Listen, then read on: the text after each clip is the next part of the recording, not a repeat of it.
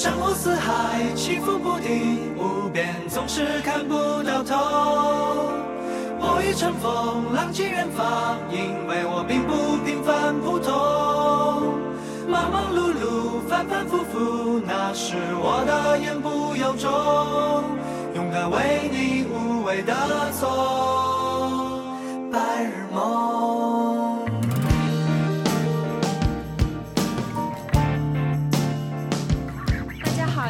在是二零二三年八月十一号下午十五点三十五分。我刚刚完成了一个关于情绪释放的 PPT，主要是想要在社群分享一下我这一年以来关于情绪释放以及如何通过情绪释放从一个曾经的受害者模式转向现在的创造者模式这样一个 PPT。然后我刚刚做完嘛，想要来录这样一期播客，也是因为今天早晨我在写晨间日记的时候。我就突然很想去盘一下我这一年以来的自我觉醒之路。其实突然一个灵感，然后我就觉得好吧，那就写吧。我就开始记一些关键词嘛，然后我就越写越激动。哎，我就觉得，哎，这写了之后不得录个播客来分享一下吗？然后我就想，可能刚刚好也是一年多了一点儿，就刚刚好来分享一下，我是在这一年有一个什么样的变化。就是我先来定义一下我所谓的自我觉醒、内在觉醒吧。其实对我来说很简单，就是从前的我根本看不见自己。我根本不会向内求，不会向内观。从前可能我的心思百分之九十都是放在外界，哎，我会去看说外界有什么样的新鲜东西啊，我是在和谁比较啊，我是在一个什么样的社会里啊，什么样的国家里，在和什么样的人竞争，太过于关注外界世界，从而丢失掉了我自己。就是我觉得这一年是一个真正找回自我的一年吧。那我就按着我今天晨间日记写的，按照顺序来分享一下吧。这一年我有一些哪样的改变？那我先来从，哎，我究竟是一个什么样的人？哎呀，这个这个点好像有点大，也不能这样讲。我就是说我究竟从小到大处于一个什么样的状态？其实我把我自己定义为说，嗯，我自己是一个非常有个人理想主义的人。就是来举个例子，比如像说，哎，在小学的时候，可能还会去想着说什么，平常去聊聊老师的八卦呀，聊聊自己的偶像啊，然后隔壁班的小男孩呀，然后我今天和我的朋友吵架了呀，等等这些所有小孩子都会聊的事情。但是到了初中之后，我觉得就是我的内在意识其实很强。虽然除了情窦初开的时候，我还是会聊一些这种有的没的呀之类的一些东西，但是讲真，我和我的朋友以及身边的人在那个年龄段，就是初中那个年龄段，想的很多东西，聊的很多东西，其实都是关于说未来啊、长大啊，哎，我们要独立啊，要精进啊，要不断的成长啊。就是那个时候，其实是完全浸泡在这样一种个人的理想主义里面吧。然后到了高中的时候，他可能算是一个比较紧张的时期吧，因为你面临着高考，对吧？就我们所说的什么千军万马过独木桥啊这种时刻。但是那个时候，我和我身边人和我的好朋友聊的最多的也是关于。说以后要什么环游世界，要长大做一个什么样的人，要真正的去看见什么样的东西，等等等等。好，就是通过我这个人的底色，能够看出来，我还是一个非常追求上进的人。可能从初中啊，从高中啊，就开始想这些杂七杂八的嘛。那好家伙，这到了大学，不得让我大展拳脚一番？上了大学之后，怎么说呢？我是觉得大学的这个时期，其实是我比较迷茫的一段时间。这个我所谓的迷茫，是因为我好像真正没有看见我自己。呃，因为在大学的时间，我是学的信息管理嘛，然后它就是属于一门交叉学科，你可能又要学一些管理学相关的知识，然后又要学一些什么敲代码呀、编程啊等等之类的，就是这种我一窍不通的，就是我一看就头疼的一些东西，我就非常的不喜欢。然后又本着我是一个热爱探索的人，我就踏上了一条寻找热爱之路。你看，我在大一、大二的时候，就是游荡于各个社团啊，然后看各种各样的书啊，去结交很多朋友，去参加很多活动。就这个时候，我其实把我自己定义为一个社交悍匪吧。因为如果有听过我之前的播客的话，大家也应该知道我的尿性是属于那种一到了一个陌生的城市，我就会特别撒欢的那种人。那这到了大学。就 就是有的我玩了，对吧？我既然不喜欢专业的话，那我肯定会去在课余的时间多多尝试很多很多东西。就想象在大学的时间啊，我在大一、大二基本过的是早晨五点起，晚上十二点睡的这样的一个生活，就是很丰富啊，就是丰富到很迷失，懂吧？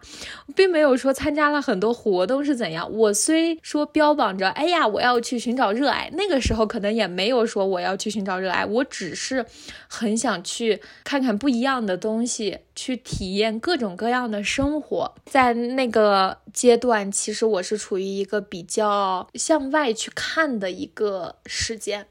但是呢，其实我现在回想起来，这段时间其实是缺了一点什么东西的。我现在渐渐的明白了，可能我真的缺的是和自己内心的连接。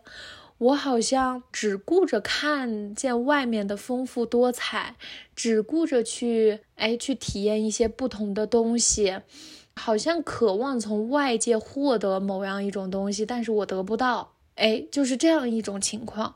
所以呢，我的这种所谓的寻找热爱，打引号的热爱，它其实是带有某种社会属性，就是这个热爱，它可能是要。符合某种标准、某种定义，我就是还不会向内探索呢。而且在那个阶段，我觉得大学它好像一个象牙塔，对，大家都把它比喻成象牙塔嘛。尽管我参加了各种各样的活动，然后我可能去体验了很多不同的生活，我好像把我的时间运用到了极致。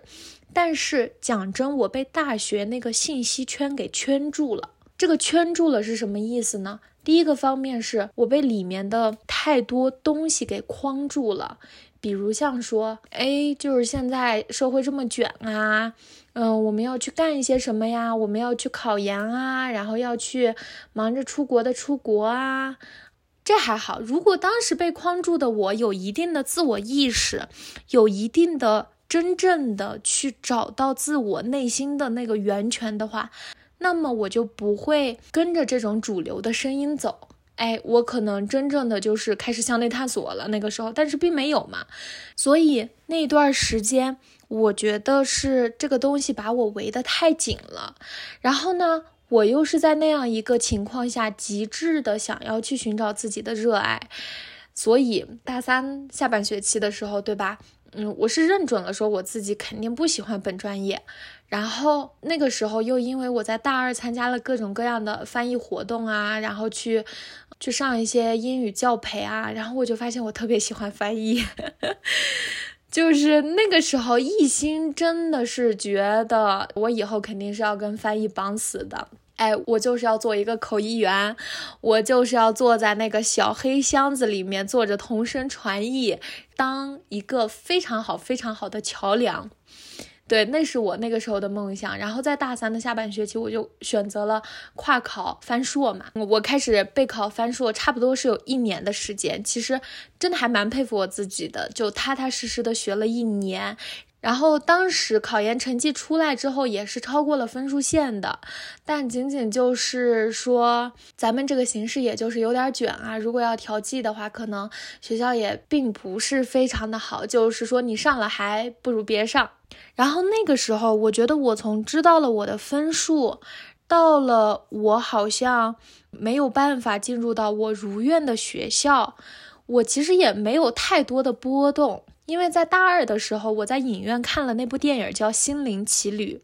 这部电影它真的是我第一次真正的在某种意识上醒觉了一点点吧，就是真的是一点点。因为那个时候我对这部电影的定义还是，它真的让我去体验，让我去活在当下。因为那个阶段的我自己可能只能看到这一个部分，所以讲真，我把整个一年备考的经历，以及最后一次考研的经历，都看作我的一次经历，真的仅仅就是一次经历。如果那个结果能达到我想要的话，那我会非常非常开心。但是如果它达不到我想要的话，讲真，我尽人事听天命了，他就是 没有办法让我考到，对吗？然后吧，我一个好心态，我就一个一转，我就觉得好吧。既然不让我考到的话，那我也就是三个选项嘛。当时要不就是二战考研，因为对于我这种人来说，当下是没有考公的打算的；要不就是二战考研，要不就是出国留学，要不就是找工作。我觉得再去卷一年倒也没有必要。找工作的话，其实是蛮可行的哈，要不就是出国留学嘛。当时其实也考虑了，就是成本花销太高了，所以呢，那就决定说找份工作。其实这个选择，它也就是两三天，哎，成绩出来两三天，把出国留学的资讯全都看完之后，好，那找工作，然后就开始投简历，开始写论文。所以，我就是觉得塞翁失马焉知非福，没有考上研是对的。我得亏没有考上研，我要是考上研的话，我肯定没有当下能够获得这样的自我满足感，并不是来源于说我当下获得了多大的成就，这种自我满足感是来源于我真正的看见了我自己。我就是从那个阶段，好像真正的走上了一条开始内在自我觉醒之路吧。好，听我娓娓道来。然后呢，我就开始找工作嘛。哎呀，找工作那信息不就很多？你就搞个简历，然后把简历写的漂亮一点儿，然后画一些巧思在上面，比如说什么关键词的匹配啊，对应每一家不同的岗位，你肯定是需要修改修改的嘛，对吧？其实也没有用太多的功夫。哎呀，反正我现在想不起来了，可能也用了一定的功夫吧，对吧？毕竟是要花些心思在找工作的嘛，搞得我好像很容易一样。对对对，咱们客观的来说，嗯，然后那段时间是因为差不多过完年之后，二月底，对吧？考研成绩出来，然后三月开始找工作，那个时候其实我就想着要回学校了。哎，好家伙，在我正打算买飞机票回去的时候，学校封锁了。当时我在南京读书嘛，然后南京有疫情，就封锁了。那我就在家里找工作、面试，嗯，写论文。哎，这差不多就是这些时刻。那我寻思，我也不能一直待在家里吧。那个时候，其实念头就已经冒出来了。我甚至都不知道我什么时候好像就哎，突然间大脑当中蹦出来一个念头，说好吧，我去做义工吧，就是很神奇，很多东西啊，它就是不期而遇，不知道什么时间，它这个大脑瓜子就给你蹦出来一个东西，你就觉得这件事情很可行。然后我当时就想的是去云南，然后就联系好了，当时第一站去的是香格里拉，就联系好了那边的老板。当时微信浅浅的沟通了一下，然后跟我爸妈说了一一下，沟通了一下，哎，我们就是出发去往一个香格里拉。为什么第一站选择香格里拉呢？是因为我从小到大生活的地方是青海西宁，然后我从小在这儿读书，但是我爸我妈是在黄南藏族自治州工作。哎呦天呐，我好像在这儿干嘛呢？我是，我在这，我恨不得把我的户口都给报上去。我不知道我为什么要讲这件事情。OK，fine，反正我都说到这儿了。我其实是想说，我在黄南藏族自治州，我在这个地方待的时候，它和香格里拉的风格很像。然后我还考虑了一下我的情况，哎呀，我就觉得我从一个藏族自治州转到另外一个藏族自治州。应该是适配度挺高的，对吧？嗯，先可以适应适应，然后再辗转嘛，几个地方到处跑。好，然后我就去了香格里拉，就从这一站，就从真正的开始，我就真正的开启了我的魔法之路啊，开启了我的内在自我探索之路。我就着重去描写一些促使我真正。去向内探索的一些促缘吧。那当然，义工旅行期间还是会发生很多好玩的事情嘛。所以我着重这个点进行描写。在第一站去香格里拉的时候，我认识了一个四十多岁的姐姐。这个姐姐她是那种我当下状态非常羡慕的人，因为她体验了很多很多不一样的生活，而且她是真正的背离了我们很多人或者说我们平常人所去走的那个生活轨道的。他当时也是处于那种线上工作，然后边旅行边工作，也是结了两次婚，又离了婚，然后现在正处于恋爱期，非常非常的甜蜜这种状态。其实我当时是什么都不懂的嘛，但是很多情况下都有被他点到，因为我记得很清楚，他在很多次就有跟我说到说，哎，我觉得你是一个真的挺有灵气的小姑娘，因为。他当时对我而言，其实是一种偶像的形象。然后你想想，当时你是被你的偶像夸赞了，说你有灵气。虽然你当时都不知道这个灵气究竟是一个什么意思，什么叫做灵气呢？但是总归来说是个褒义词吧。然后就是美滋滋儿啊，咱们就是美滋滋儿。后来其实，在我真正的去探索自我，开始去了解身心灵方面的一些东西，哎，我才发现那个姐姐算是在道上修行的人吧啊，因为那个时候。我是看不见的，但是后来我渐渐了解了一些，哦，我是明白了，嗯，然后呢，我就去了大理，哇，大理就更神了。我觉得是真正认识了我那个疗愈师的朋友，哎，你想，我当时其实本着的就是说我当下就是来体验生活的，对吧？我也没有说其他什么样的想法。然后我那个疗愈师的朋友，他就开始跟我分享各种关于什么宇宙科学啊、神秘学啊，然后你的内在自我觉醒啊。然后渐渐为我形成了一套所谓的宇宙科学观吧，这个观念是和我曾经的观念完全不相同的。那个时候，我就渐渐的开始去觉察，开始去探索，就更加注重自己了，就更加开始向自己的心去看，然后去看自己的本心，去看自己的本性是什么了。后来呢，我就去到了西双版纳嘛，然后在版纳，我也是深刻的去践行了这一点。因为当你真正的开始去看见你自己，开始真正的静下心来去感受生活的时候，你会发现一个你以前从未看过的世界。因为你以前的大脑里面可能装了太多的程序，这些程序是以前用到非常的老化，然后非常的拖延你的运行速度的。然后此时，哎，这个电脑说你可以把这些程序卸掉，你可以轻轻松松的去探索你自己，轻轻松松的去体验生活、体验生命、去玩游戏呀。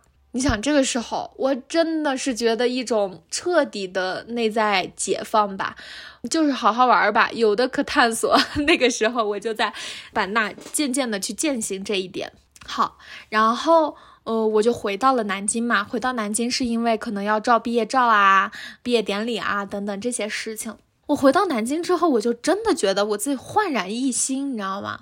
然后我回到南京，刚开始的时候还不让入校，哎，我就是在我们学校附近的酒店住着嘛。哇，我天天就出去看看，看看这些路上的陌生人，看看花花草草，去溜达溜达，转转街，哎，这种感觉就好像《心灵奇旅》里面描述的。二十二就是那个灵魂二十二，他第一次进入人类身体那般，就是他觉得所有东西都好新鲜啊，他好像从来都没有看过这么新鲜的世界，从来都没有用当下的自己去感受当下的生活，去完全的打开自己的感知力，去看见所有的东西，那就是我当时的状态。然后我就觉得这种东西。哇！当我和别人去分享的时候，就尽管我们是活在同样的地方的，但是只要心境一转变，整个人都完全的不一样，真的是完全的不一样。然后那差不多就是南京可能待了两个星期左右，我就去到宁波去工作嘛。然后其实去宁波工作也是我没有预料到的，或者说它不是我计划当中的一步。因为当时的情况其实是这样的，我三月多的时候，我确实是在认真的找工作、投简历，算是有一个保底的工作，其实还不错的。但是当时是在宁波嘛，哎，我就觉得没事儿，既然保底了，我就赶紧把论文整完，然后我就赶紧把论文搞完，哎，我就出去玩儿。那个时候我就觉得，那咱们工作就慢慢找嘛，路上找。好家伙，就是当你有了保底的工作之后，你对待所有的面试都没有从前的那么认真了。从前你对待一份面试的时候，你是会非常认真的，就是认真到哪种程度呢？可能去查一下这个企业的一些背景啊，然后它的一些企业文化呀、环境啊，能够更好的回答 HR 的一些问题嘛，对吧？总比你什么都不准备好。但是，当我真正的找到工作之后，我就记得我在香格里拉的时候，我还在面试，但是那个面试的通知下来了之后。我就把它淡忘掉了，淡忘到他前五分钟，哇，好家伙，我知道我好像，哎，我好像有一场面试，有一场群面，我赶紧补个口红，然后我就在那个民宿的房间里面支了个手机，然后就开始搞一些什么群面啊，什么无领导小组讨论吧，就是那一套哈。呃，所以就可想而知我有多么的不重视。所以后来其实工作它就是没有个着落，那我就是拿着这份保底的工作，哎，咱们就走，咱们就冲往宁波。因为那个时候我的态度完全不一样了，我就是一个完全的体验者，我已经开始睁眼看世界了。我觉得我在宁波这一年的体验是。真的是相当的丰富，而且它的丰富可能有某种程度上来说，我是做了一些东西。另外一部分是因为我在做这些东西的时候，我真正的睁开眼睛了，我真正的在看，我真正的在觉察我自己，我看我自己的心境究竟修到什么样的程度，能够显化什么样的生活给到我。那个时候，对我就是一个体验者。然后我觉得我这一年所做的一些事情，嗯，浅浅总结一下哈，就是消业。大家如果有对业力这个概念有所了解的话，可能就是所谓的了结姻缘吧。嗯，然后行善积德。尽管宁波我没有一个认识的人，但是我也可以到处去行善积德。然后就是疗愈，真正的疗愈我自己，同时在这个过程中。疗愈到别人，嗯，那再分享一下我在宁波的一些体验吧。你看，当我以这种体验者的视角去工作的时候，我当时其实进公司，呃，我们公司还算是一个比较大的企业吧，就是刚开始又给我们搞员工的内部培训，然后又去总部培训，就是搞这搞那，反正就挺丰富的。那个时候我的心态也不是说我要在工作上怎么积极表现，怎么着发挥出我自己最大的价值，然后或者说要涨薪要多点工资。那个时候我的心思好像就是，好吧，我既然来了，那我就好好的体验，真的是以一个完全体验者的心态去体验工作的。很奇妙的是，就当你越轻松越松弛，所有好的东西都会向你涌来。因为我不是刚刚在说嘛，我所做的事情其实就是在行善积德，就是在消业，所以我给大家的那种状态是毫无对抗性的，我也不紧张。那工作来了你就做呗，你还能怎么着呢？他给了你你就做呗。然后我觉得那些同事们吧，就还挺喜欢我的。我我觉得这也不是我自恋啊，就主要他们平常出去玩都找我玩，就是时不时叫我。我就是一整个大拒绝，说的搞得我好像很不仗义一样。但是就工作和私人生活还是要稍稍划分一下嘛。我虽然在行善积德，但不代表说我喜欢和他们玩，对吧？我可以选择我自己的生活，因为我是没有进攻性的，反正就是一个体验的状态，可能会让别人觉得也挺舒服的。所以我在工作场上体验到的也是哇，挺好玩的。体验到的也是不错啊，随着自己心境的慢慢改变，哎，我会发现身边人对我都还挺好的。然后在生活当中呢，我就是做了很多很多很不一样的尝试，一个人。完全就可以，我觉得那个时候我就是在无限的去拆我自己的那个围墙，以及去拓宽我自己的舒适圈。然后我在半夜凌晨的时候和一帮不认识的人 去看星星啊，看月亮啊，看日出啊，然后一起去吃早饭，可以约着和大伙一起去各种各样的山去徒步。我还可以选择去做兼职，去做一下婚礼督导，去骑车，去结交朋友，然后大家可能约着在家里一起做饭啊，一起玩啊，一起喝酒啊，去露营，然后去面基很多很多小伙伴，去英语角、图书馆、去美术馆，去打卡各种各样的好吃的、各种各样的咖啡店，然后学会了真正一个人独处。这其实是有一体两面的。当你在这个样子做的时候，你必定是会有孤独的那一部分，但是也有很丰富、无限制的那一部分。其实你要体验到哪一个部分，很大程度上取决于你真正的看见了哪个部分。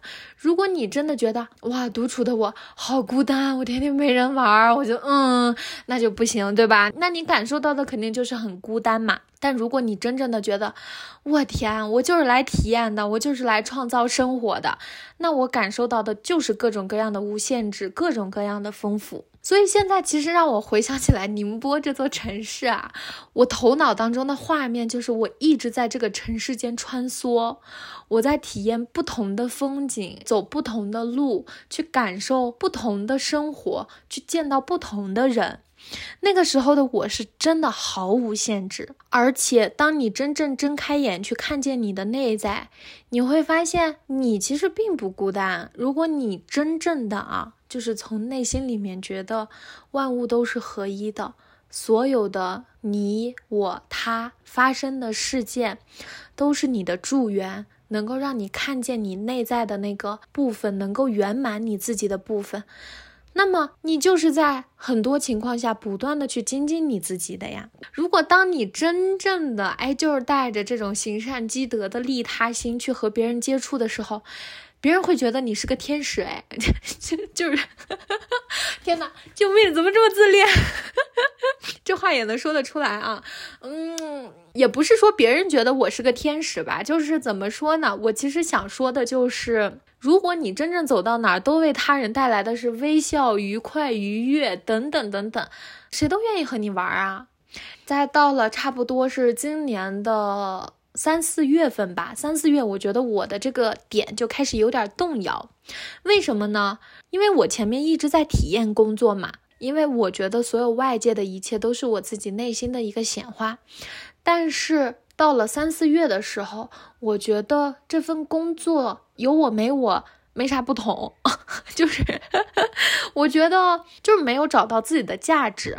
我以前为什么不说这份工作没有找到我自己的价值呢？因为以前我在玩儿，但玩着玩着我就觉得不能这么一直玩下去啊，就好像有点在浑水摸鱼。但是我本性又不是那种浑水摸鱼的人，我本性可能是更想要去寻找到自己的价值。那个时候我就感觉到了，说我想要去结束这场游戏了，就是我想要真正的去搞事业，搞一些我自己真心觉得能够发挥我自己价值，然后我自己相对来说比较擅长的事情，然后就又很神奇，对吧？我后来就接触了 life coach，很机缘巧合之下，然后慢慢的接触，我就开始裸辞，然后我就出去探索，然后就一直到现在。真的是，当我开始真正的看向自己的内在，然后我发现，我觉察到了很多东西。这些东西它可能是我固有的一些模式，固有的一些曾经身上背负的东西。然后我通过疗愈，通过释放情绪，渐渐的去拆除所有的这一切。然后我又开始去创造新的生活，去。行善积德，这个行善积德其实也并不是说的那么高大上，说你必须要，哎怎样就做什么大好事儿。其实行善积德任何时候都可以做，你可以在刷社交媒体的时候就给对方哎点个赞，然后评论一下，哎真正的关心一下他人，关切一下他人，在他人需要帮助的时候，真正的能够看见他人，任何的陌生人都可以。就只要你卸下自己曾经给自己的那些围墙，那些所谓的不应该，那些等等等等，然后我现在就突然回想起来，初中的时候，我对我的好朋友说：“哎呀，长大的时候肯定要选择自己独处一段时间的。”那个时候我不知道是谁在说话，因为如果真的是那个时候的我在说话，那小时候的我也太智慧了吧？我会觉得。就是要独处一段时间，真正的去发现自我，真正的去离开父母，离开你所熟悉的环境，然后去看看就会发生一些什么样的事情。哎呀，所以就就觉得还蛮神奇的。我觉得那个时候的可能不是我在说那句话，可能是更高的智慧在说这句话吧。所以很多人问我的时候，我都会讲说宁波真的挺好的，我很喜欢宁波。可能很大程度上，并不是因为宁波这个地方有多好，可能也是因为它有点好啊。但是很多时候，我是觉得，真的是在这个地方，我找见了我自己，我看到了我自己的无限可能性，然后我真正的开始学会和自己的心去产生链接了。因为我在家里就一个人呀，我不和我自己的心链接，我和谁链接呢？对吧？虽说我会去探索各种各样丰富多彩的生活，但是那大部分时候还是我自己一个人和我自己独处，对吧？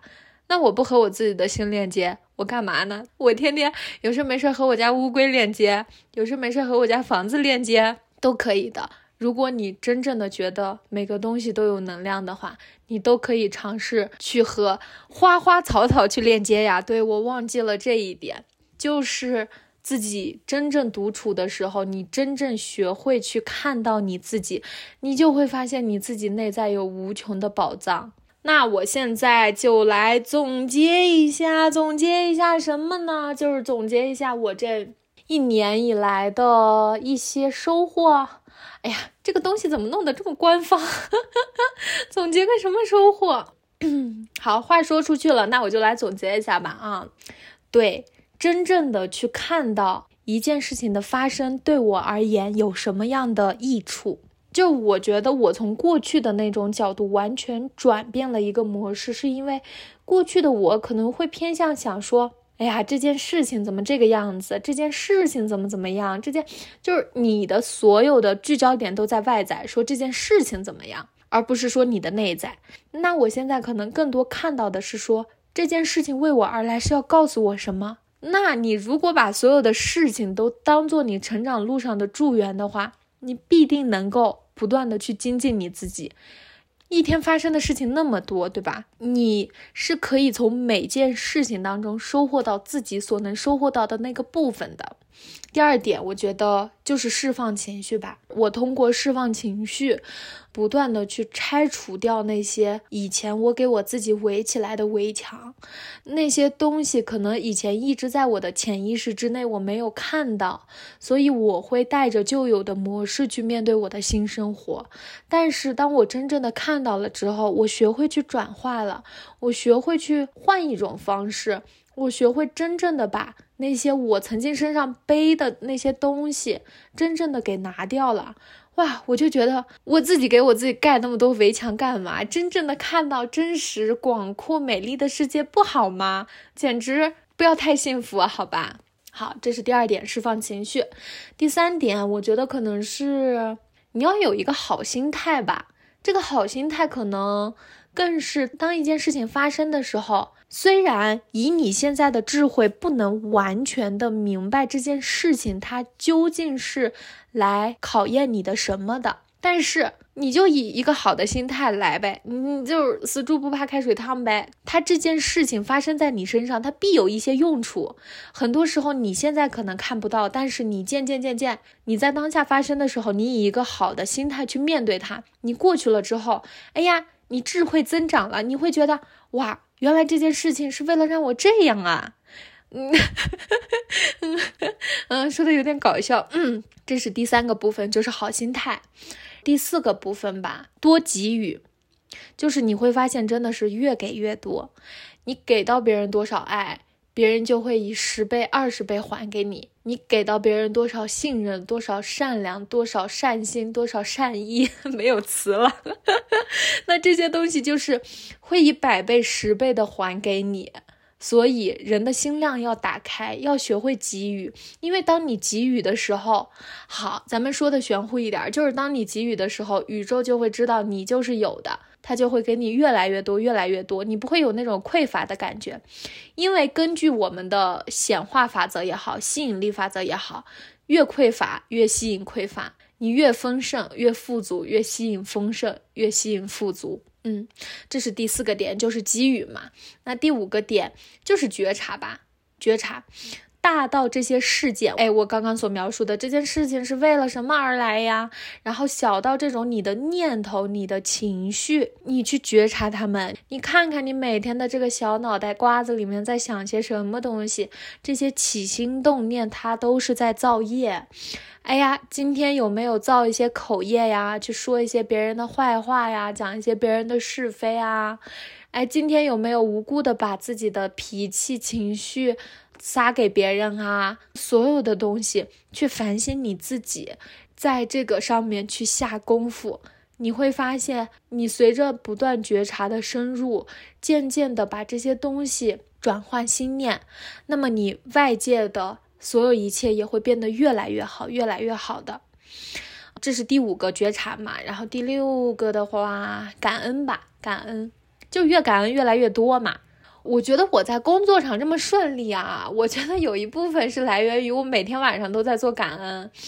就那个时候，我的眼里可能应该也是有发生过一些不太好的事情吧，可能我不在意，因为我每天晚上要写感恩日记啊。所以，我如果不在现实当中多注意感恩的事情，我怎么能够每天晚上写感恩日记呢？它就是一个正向的循环。然后，我每天晚上的感恩日记就是说。哇，感恩今天这个总怎么着给我们送了一个桃，感恩今天这个同事，哎呀怎么着帮我打了个水，感恩今天，哎呀我路上遇到同事借了一把伞。就你说平常发生过一些不好的事情、甩锅的事情吗？他可能也有，但是甩锅的不好的事情可以通过释放情绪去处理，就是我说的第二点。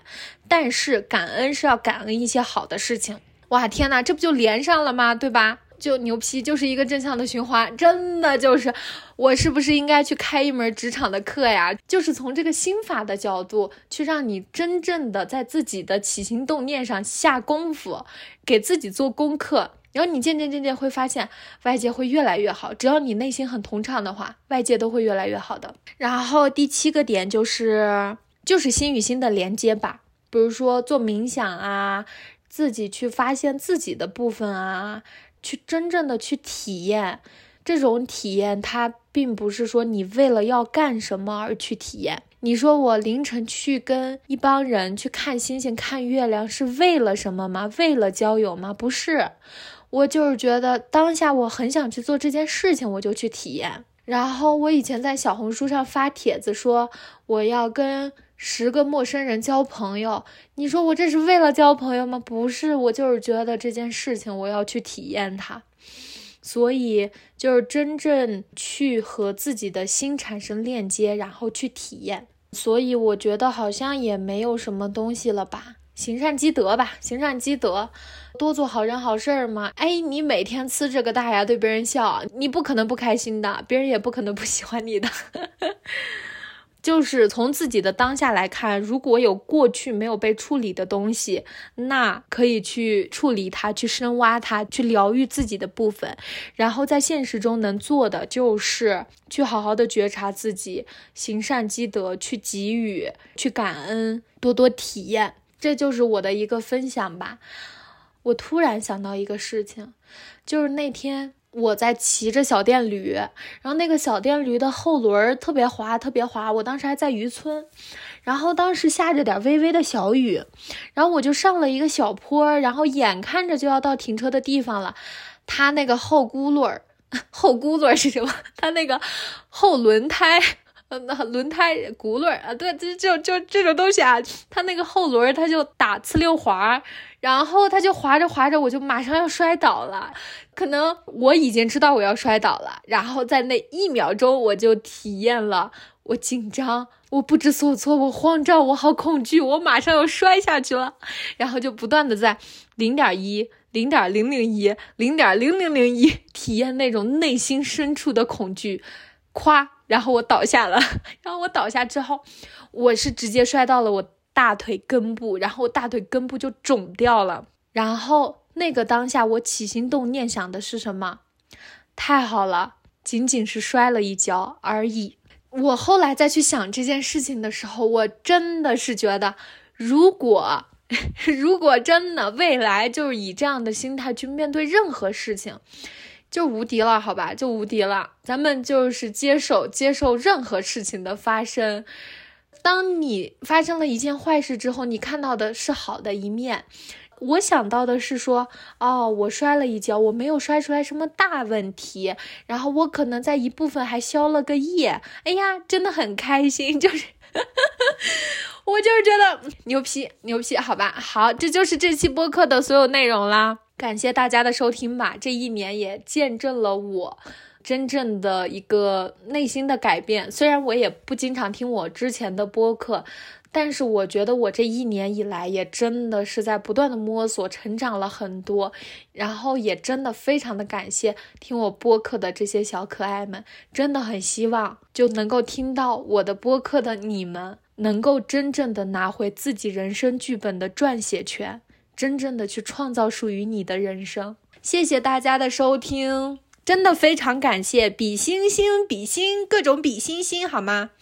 呃 我刚刚说比星星，我，那我突然想起来一个梗，我要讲一下，因为我是西北人，然后我们青海这边讲真真的就是前后鼻音是不分的。我其实是去大学被我一个东北室友。给教好了，就他每次特别揪着我的普通话不放，然后我每次在说前后鼻音的时候，我就非常的小心翼翼。我记得我有一次就是真的很认真的在跟他说“比心哟，爱你”，然后然后我的室友就晕倒，就真的很无语。他说那叫比心比心好吗？嗯，对，为大家比心哦，比心心。